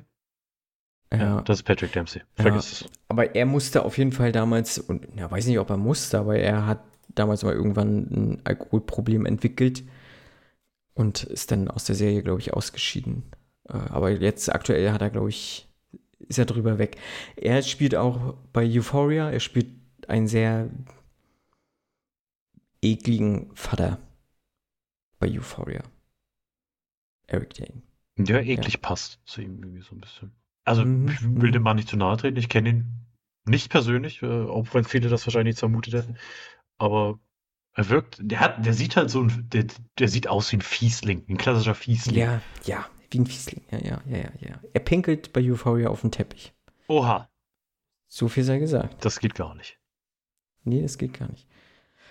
Und ja, natürlich steckt dahinter noch viel, viel mehr und äh, alles, was dann da so als Auflösung kommt,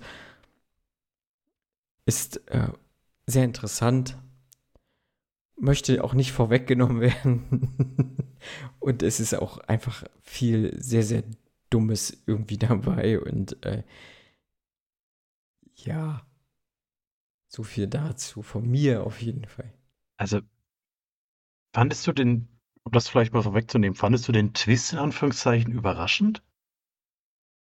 Weil das wird Nein, tatsächlich, also im ersten Moment, wo dieser Flyer gezeigt wird für diese Kampagne, finde ich, ist einem das so ins Gesicht gesprungen, was auf diesem Flyer steht. Weil in diesem Flyer haben sie ganz clever eine Nachricht versteckt. Nämlich, wenn man dann quasi die Buchstaben von oben nach unten liest, dann kommt da was raus, womit man dann quasi schon auf die Lösung kommt. Und das, okay. das finde ich, auf diesem Flyer war das schon so plakativ.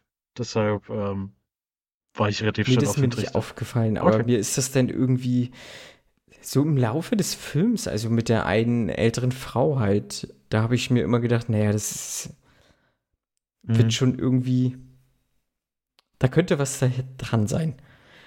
Und dann wurde ich halt auch, äh, ja, dann bestätigt, so, nur wieso und weshalb und warum das man jetzt so macht, wie was man gemacht hat, das war halt, also das war halt total dämlich. Also, dass die für was verwendet werden dann später und so.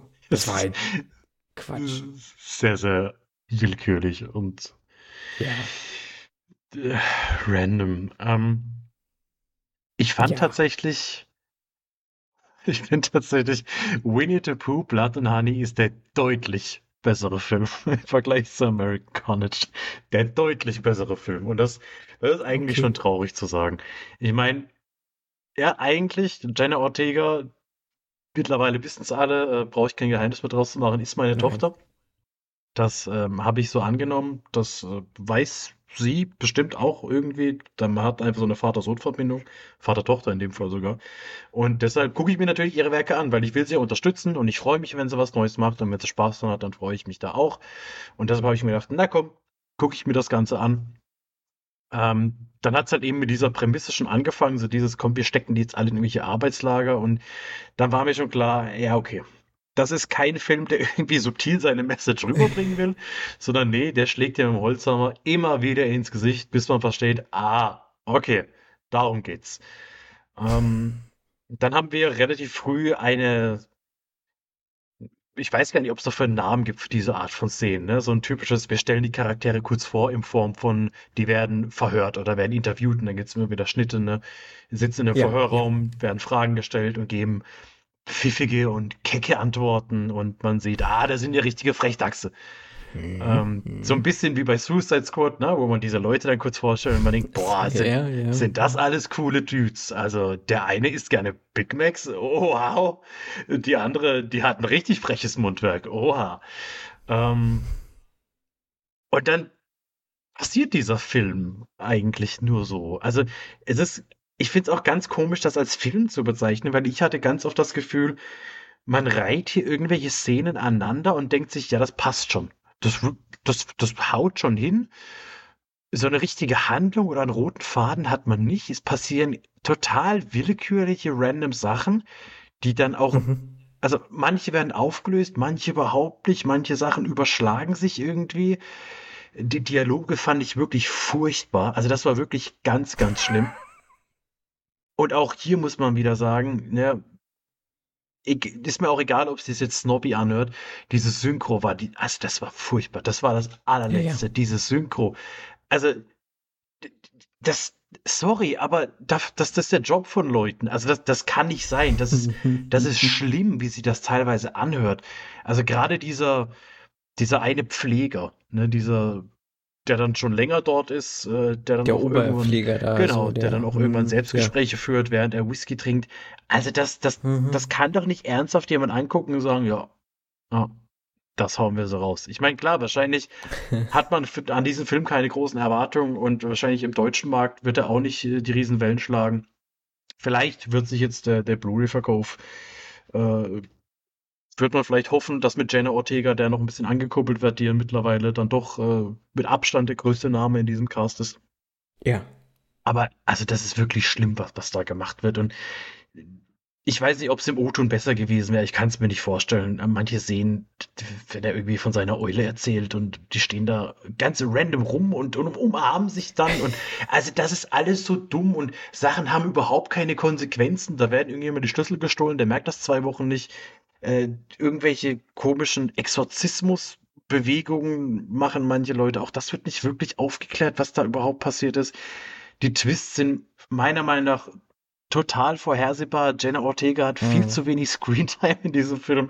Denn auch sie hat irgendwie nicht wirklich was zu tun. Das Ende ist irgendwie auch so komplett bescheuert. Man, man weiß überhaupt nicht, wo man am Ende jetzt steht und was eigentlich passiert. Also das ist schon, das ist schon sehr wild. Ich habe ich hab's so ein bisschen verglichen so mit diesem Moment, wenn, wenn ein Kind so vor einem steht und einem was Cooles zeigen will, was es gerade gemacht hat. und dann einfach nur so, so dreimal im Kreis dreht, also springt so, hua, und dann stehst du da und das Kind guckt dich mit ganz großen Augen und sagst, wow, Das, das toll, also das, das, das kannst du aber gut. Mhm. Ja, obwohl man Ja, eigentlich nur ja. sagen will, hör auf mit dem Scheiß und mach was Normales. Ähm, so habe ich Ja, mich in ja. diesem Moment gefühlt, äh, als ich gesehen habe, dass meine Tochter in Mhm. sowas mitgespielt hat. Und Mhm. ich kann nur hoffen, dass alle irgendwie viel Spaß dabei hatten bei den Dreharbeiten.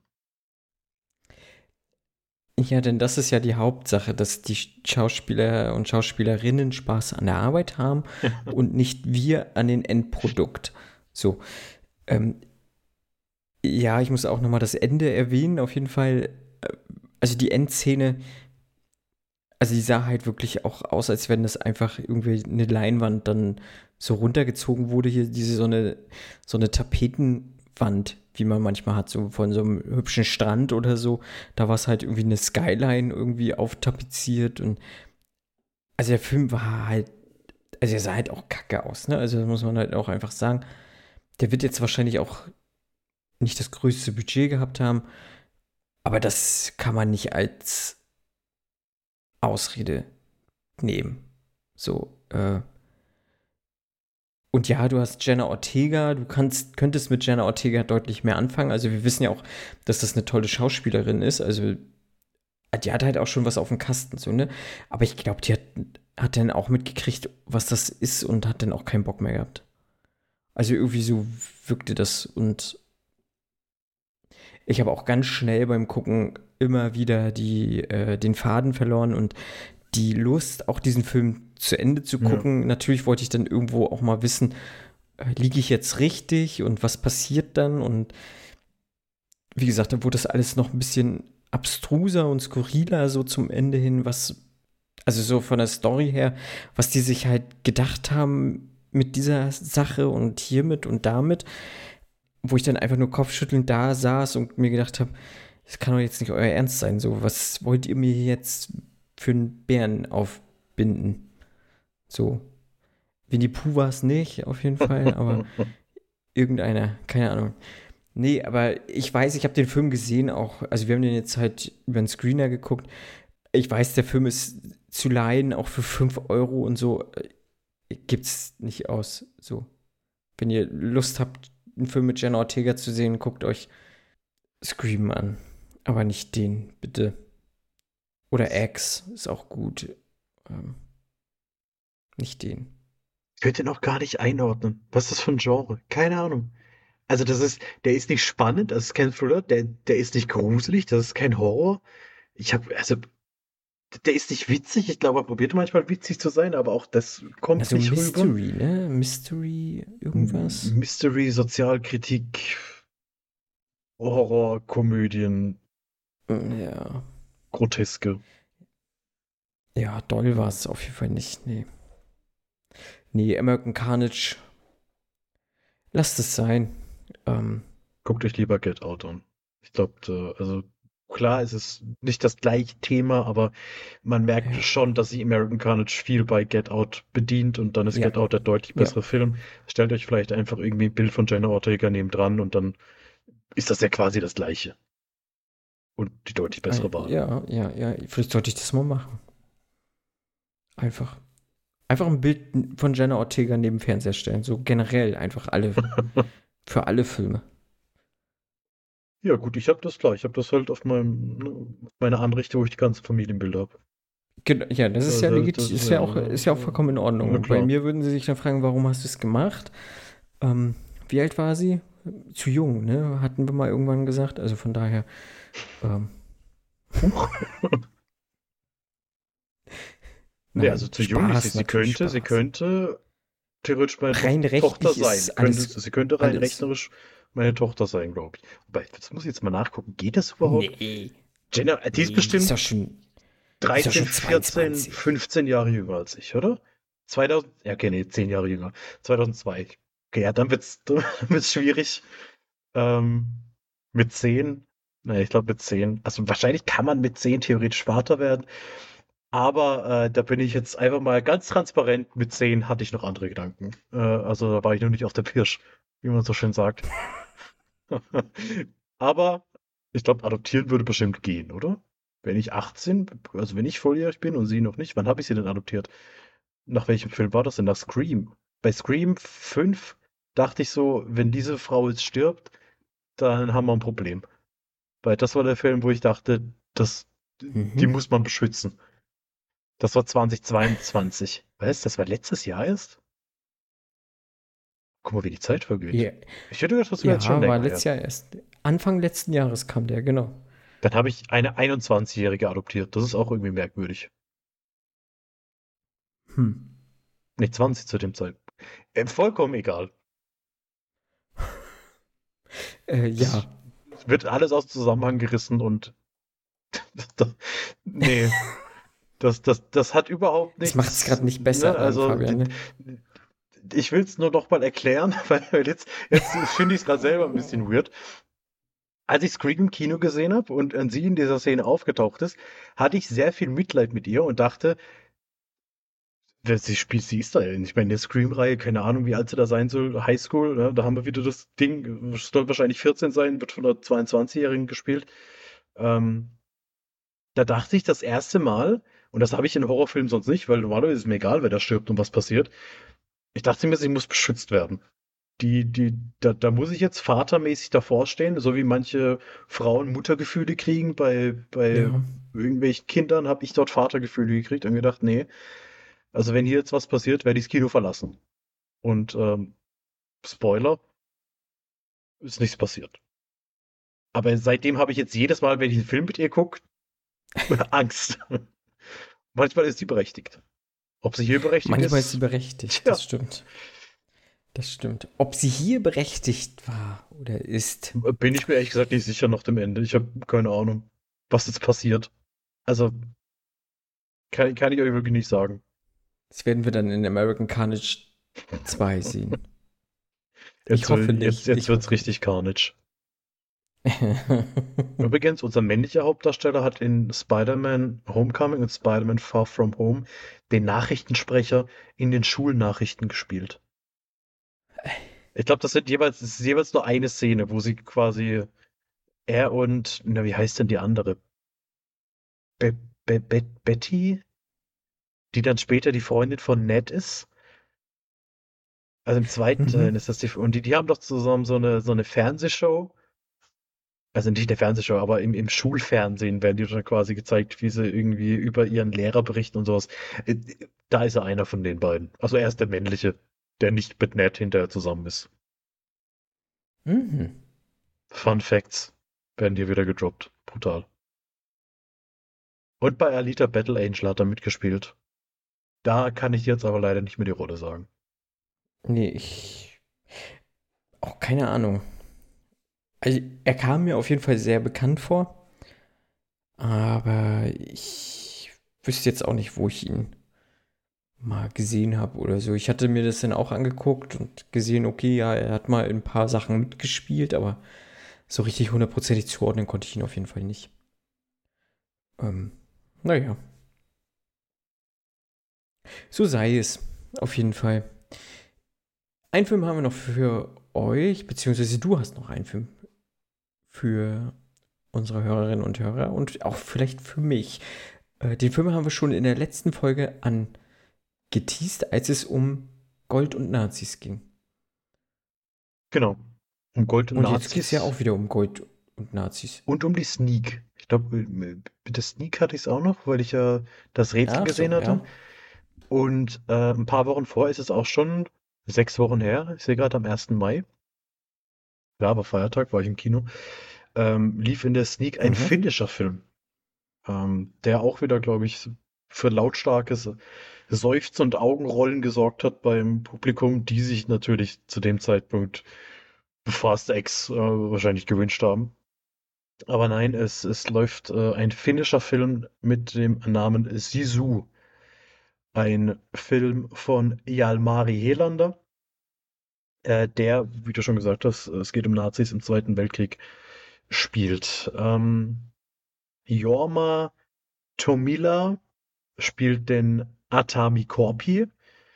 Das ist ein finnischer Soldat, der sich äh, so ein bisschen einen Ruf erarbeitet hat, weil er ist für die Tötung von über 300 Russen bekannt und hat so wer sich so einen Legendenstatus irgendwie innerhalb der finnischen Armee erarbeitet. Also mit dem legt man sich besser nicht an, weil sonst wird es wahrscheinlich nicht gut ausgehen.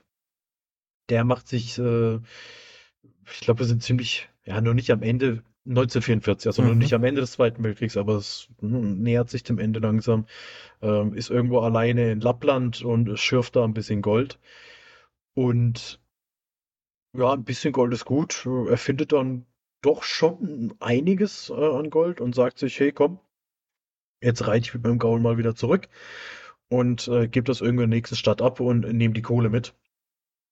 Und unterwegs äh, trifft er dabei aber auf die Wehrmacht, ähm, die SS, um genauer zu sein, die ihn so ein bisschen erstmal malträtiert. Also nicht malträtiert, das ist malträtiert das falsche Wort, die ihn schikaniert erstmal so ein bisschen und ähm, sein Leben aber verschonen. Also er darf weiterziehen. Ähm, ein paar nachrückende Soldaten merken dann aber, hey, was blitzt denn bei dem in den Taschen? Sieht aus, als hätte der was dabei. Wollen ihm seine Goldnuggets abnehmen und merken dann, mit wem sie es zu tun haben. Und ja, werden halt erledigt. Das findet dann die SS raus. Äh, sie, sie, kommen mit Panzerkraft zurück, äh, sind ein bisschen schneller als er auf seinem alten Pferd und wollen ihn jetzt stellen. Und dann beginnt halt so dieses Katz-und-Maus-Spiel, ne? Dieses, man kennt es, einer gegen alle, äh, der, der einzelne Kämpfer, der, der Nobody, der sich quasi der großen Macht entgegenstellt. Und ja, wer jetzt am Ende die Nase vorne hat, das ist dann die Frage. Ähm, der Film ist sehr brutal. Er wird ganz, ganz oft, auch für, ich habe es auch geschrieben, äh, als Tarantino des kleinen Mannes bezeichnet, denn er hat viele Tarantino-Anleihen. Das muss man einfach sagen. Ähm, auch wenn man sich da vielleicht ein bisschen einfach macht, weil, hey, klar, es geht um Nazis, es geht äh, um sehr explizite Gewalt, es fließt sehr viel Blut, vielleicht auch mal unnatürlich viel Blut. Das heißt, man ist mit den Gedanken eigentlich schon relativ schnell bei Inglourious Bastards, der das sehr ähnlich macht. Ähm, was dem Film halt dann fehlt, in Anführungszeichen, gegenüber dem Tarantino sind die Dialoge. Denn ja. unser Einzelkämpfer hat nicht viel zu sagen. Ähm, ich meine, das macht diese Einzelkämpferfilme ja auch immer aus. Das ist ne, der, der, der Stoische, der nicht viel zu sagen hat, sondern der lieber mal macht. Und der sie jetzt durch diese Macht äh, einfach mal durchkämpft und einen nach dem anderen auf doch kreative Art und Weise tötet. Das kann man so sagen, ähm, denn er tötet viele Menschen. Viele, okay. viele verschiedene Menschen, hauptsächlich Nazis, es sind, glaube ich, alles Nazis, von daher ist es auch gar nicht so schlimm. Ähm, ansonsten, ja, haben wir so ein paar Nebencharaktere, klar, uns hier diesen Anführer der SS, der die Rache schwört, der immer weiteres Fußvolk blind in ihr Verderben stürzt. Wir haben so eine Gruppe von äh, Frauen, die diese SS-Leute quasi gefangen genommen haben und ähm, ja, als Sklavinnen würde ich es fast schon bezeichnen, halten. Ähm, und natürlich sagt unser finnischer Soldat, auch die wird er befreien, weil wenn er eh schon dabei ist, äh, Nazis zu schlachten, dann macht er da einfach weiter. Und Vernünftig. Ist einfach nur konsequent, ne? Er hat damit angefangen, dann, dann macht er damit auch weiter. Es trifft dann am Schluss schon ein bisschen ab, sodass man sich denkt, ja, gut, jetzt hat man vielleicht den Bogen auch irgendwo überspannt. Ähm, so was diese Fähigkeit dieses Mannes angeht und was mhm. diese, diese Leidensfähigkeit und diese Ausdauer dieses Mannes angeht, ist vielleicht irgendwann auch ein bisschen übertrieben. Trotzdem ist der durchaus unterhaltsam. Also ich hatte, ich war gut unterhalten über 90 Minuten. Dadurch, mhm. dass es halt immer mal wieder eine Abwechslung gibt, dadurch, dass es echt saftig ist, es auch kreativ ist, immer mal wieder andere Wege gegangen werden. Natürlich ist es vollkommen übertrieben, das ist kein Historienfilm, äh, den man irgendwie anguckt und sagt, ja, Moment, das war aber ein bisschen anders hier. 1944, da gab es die und die Waffe noch gar nicht. Ich glaube, das ist da einfach nur ähm, Mittel zum Zweck, ähm, um sich so ein bisschen an diesem ganzen Genre zu bedienen und zu sagen, ey, mhm. wir machen das jetzt einfach auch mal. Ich fand den, ich fand den gut. Äh, ist nicht selbstverständlich für eine Sneak. Ähm, ich bin jetzt in der finnischen Filmwelt nicht so bewandert. Das heißt, ich kann jetzt nicht sagen, ob das ja, große Schauspieler sind. Also der Hauptdarsteller Jorma Tumila hat jetzt auf, ins, äh, auf, jetzt schon, sag auf Wikipedia hat jetzt nicht so viel andere Einträge, die mir was sagen. Tatort mhm. kenne ich. Ja. Da hat er bei 2010 im Tatort Tango für Borowski hat er mitgespielt. Oh. Äh, Borowski ist Axel Milberg, glaube ich, oder? Ja. Ich glaube. Mit Axel Milberg. Ähm, der SS-Führer wird von Axel Henny gespielt. Der hat 2014 beispielsweise in Hercules mitgespielt. Ne? Der Hercules mit The Rock. Er hat in Der oh, Marsianer oh. mitgespielt. Er hat äh, The Cloverfield Paradox mitgespielt. Ich habe diese Filme nicht gesehen. Deshalb kann ich euch nicht sagen, wie groß die Rolle jeweils war. Wobei, ich kann mich, glaube ich, tatsächlich den Herkules, natürlich habe ich den Herkules-Film gesehen, weil das ist der dümmste Film von denen. Ich glaube, da kann ich mich sogar noch an ihn erinnern. Ähm, okay. Aber er hat jetzt nicht äh, bleibenden Eindruck hinterlassen. Auch vom, mhm. das ist peinlich, vom Regisseur, von der Regisseurin, das muss ich einmal gucken. Ich weiß nicht, ob Yalmari äh, scheint ein männlicher Name zu sein, scheint ein, ein Mann zu sein, Yalmari Helander. Okay. Hat 2014 noch den Film Big Game gemacht und wenn man sich dieses Filmplakat anguckt. Ist der nicht mit Samuel L. Jackson? Ist das der? Tatsächlich, ja. Ah, okay. Der sieht aus wie, also das Poster sieht aus wie Sharknado. Also ohne Hai. Wenn du weißt, was ich meine. Ich wollte mir den immer noch mal angucken. Ich habe den, äh, Ihr habt den noch nicht gesehen, aber ich war immer, ich war interessiert, weil ja Samuel L. Jackson damit spielt. Natürlich. Vielleicht, vielleicht hat er da die Idee bekommen, äh, so seinen eigenen kleinen Tarantino zu machen und die vielen Tropes von Tarantino auch zu greifen. Spoiler, es gibt keine Fußbilder. Das heißt, auch da wird er seinem Vorbild irgendwie nicht so wirklich gerecht. Ich glaube, mit dem Film kann man viel Spaß haben. Und ich glaube. Aber es ist halt. Bitte? Aber es ist halt auch interessant, ne? Wie gesagt, in der letzten Folge habe ich ja über Blood and Gold ein bisschen mhm. gesprochen. Ähm, und dass der ja auch sehr Tarantino-esque ist. Also auch so ein sehr Italo-Western-Stil hat, also auch vom Soundtrack her und auch so generell von dieser ganzen Optik eigentlich wie ein Tarantino wirken wollte, so, ne? Und auch wie, wie der geactet ist und so. Äh, und dass der jetzt hier genauso daherkommt und ja eigentlich parallel irgendwie gedreht wurde, so mehr oder weniger, ne? Also. Gut, ich meine, also zum einen liegt die Assoziation halt irgendwie nah, so an dieses Tarantino-Ding ja. ranzugehen. Auch wie du sagst, dieses Italo-Western, das trifft ja auch so ein bisschen, ne? So die, die Dollar-Trilogie, so dieser eine Mann gegen alle. Und mhm. äh, ich sag mal so, dieses Phänomen gibt es ja immer wieder, diese, diese Zwillingsfilme oder wie man es nennt, dass man sagt, man hat, ja, ja. Man ja, hat so, so, ähnliche Filme, egal wie ähnlich die jetzt miteinander sind, die, die zum gleichen Zeitpunkt rauskommen. Ich glaube, da passt auch dieses Beispiel mit den beiden Filmen wieder ganz gut rein. Ne? Nazis, Gold mhm. und, und diese ganze, diese ganze Machart vom Film ist eigentlich wirklich interessant, dass es dann immer so was gibt. Ich weiß nicht, ob das was mit dem Zeitgeist zu tun hat, ob das dann wirklich einfach nur Zufall ist, weil so viele Filme rauskommen. Dann werden schon zwei rauskommen, die relativ ähnlich sind. Aber jetzt klar, halt auch mit dem Release echt nahe beieinander. Und das waren beide, ja, beide so direkt. halt auch auf dem Fantasy, Filmfest, so, genau. ne? Äh, ja, was gab's denn da noch? Man gab noch hier, wie ist denn White House Down und das ist, äh, ja, das ist immer die erste äh, äh, Assoziation. Olympus Has Fallen ja. oder wie der heißt dann und Gut, dann Armageddon äh, und Deep Impact. Ja, ja, Dread, Dread und war das auch The Raid, der dann auch fast zeitgleich kam? Die sind ja auch, auch sehr ähnlich, so von der reinen Prämisse her. Beide kämpfen sich durch ein Hochhaus halt einfach so, ne? Äh, und ja, gibt schon immer mal so Sachen, ne? Ähm, auch in den letzten Jahren, das äh, ist dann so. Aber es ist trotzdem immer so, ne? Irgendwie. Und dann hast du halt so zwei Filme und die kannst du halt versuchen zu vergleichen. Und welcher ist jetzt wirklich mal besser? So, das ist dann immer.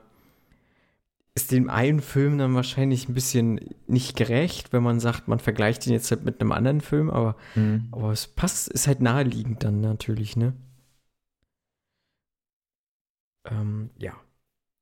Ja, Sisu, ich werde mir den auf jeden Fall immer angucken, wenn der irgendwie verfügbar ist. Ich glaube, ich könnte da auch Spaß mit haben, glaube ich.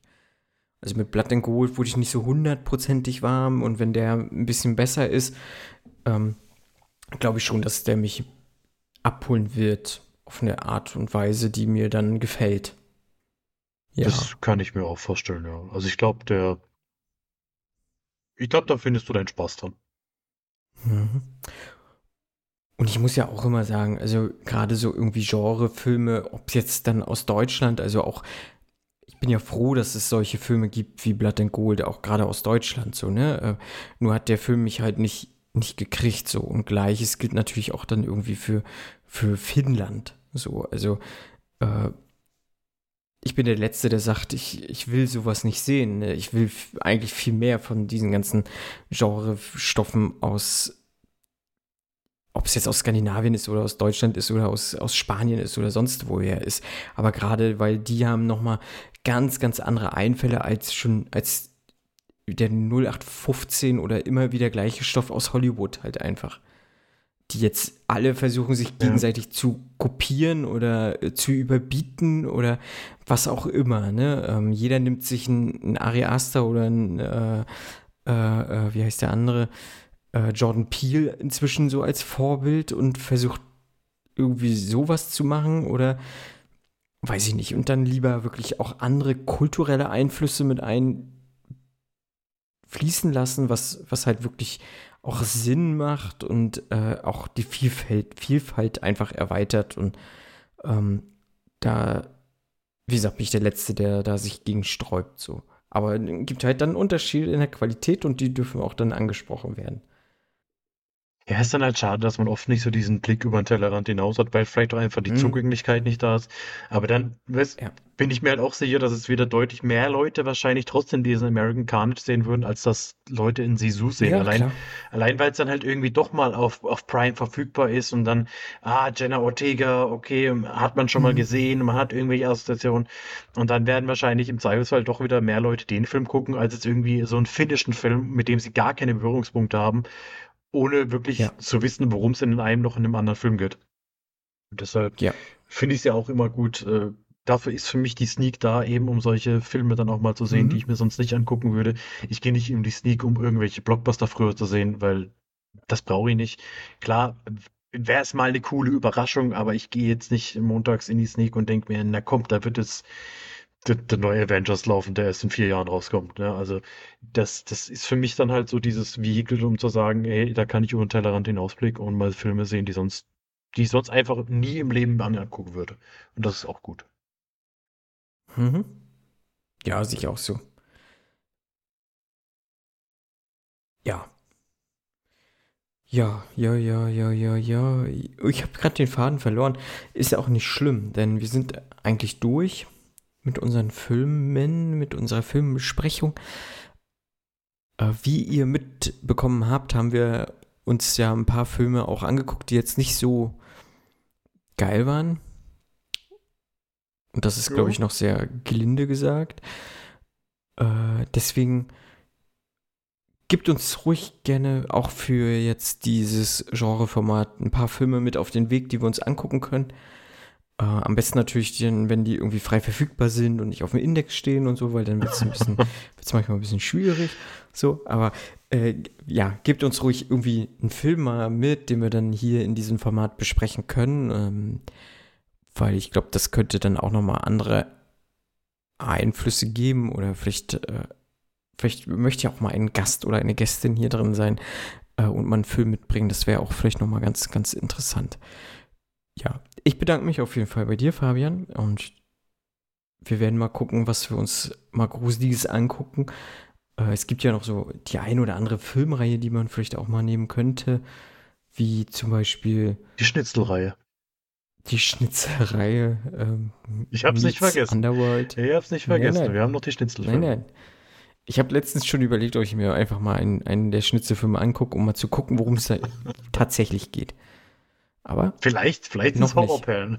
Wir wissen es noch nicht. Vielleicht sind es Horrorperlen, man weiß es nicht. Ähm, der größte Horror ist ja meistens, wenn das Schnitzel alle ist im, auf dem Buffet. So. Das ist, äh, oder du gehst um 12 Uhr mittags pünktlich in die Cafeteria oder in die Kantine und es das heißt, es gibt kein Schnitzel mehr.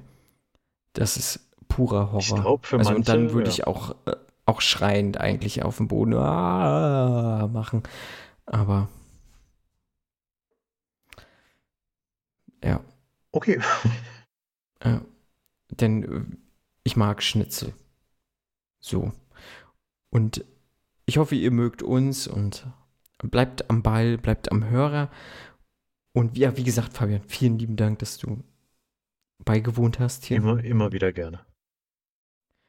Und mal gucken, was wir halt das nächste Mal besprechen. Ich bin gespannt, wo uns die Reise hin verschlägt. Es wird, glaube ich, nicht langweilig in diesem ganzen Spektre, Genre des Horrors. Irgendwas werden wir finden. Und irgendwas werden wir lieben und irgendwas werden wir hassen. Ja, das ist schön. Das ist schön. Und damit verabschiede ich mich und sage Tschüss. Gute Nacht. Schlaft sicher. Kümmert euch nicht um das Monster unter eurem Bett. Es will doch nur spielen.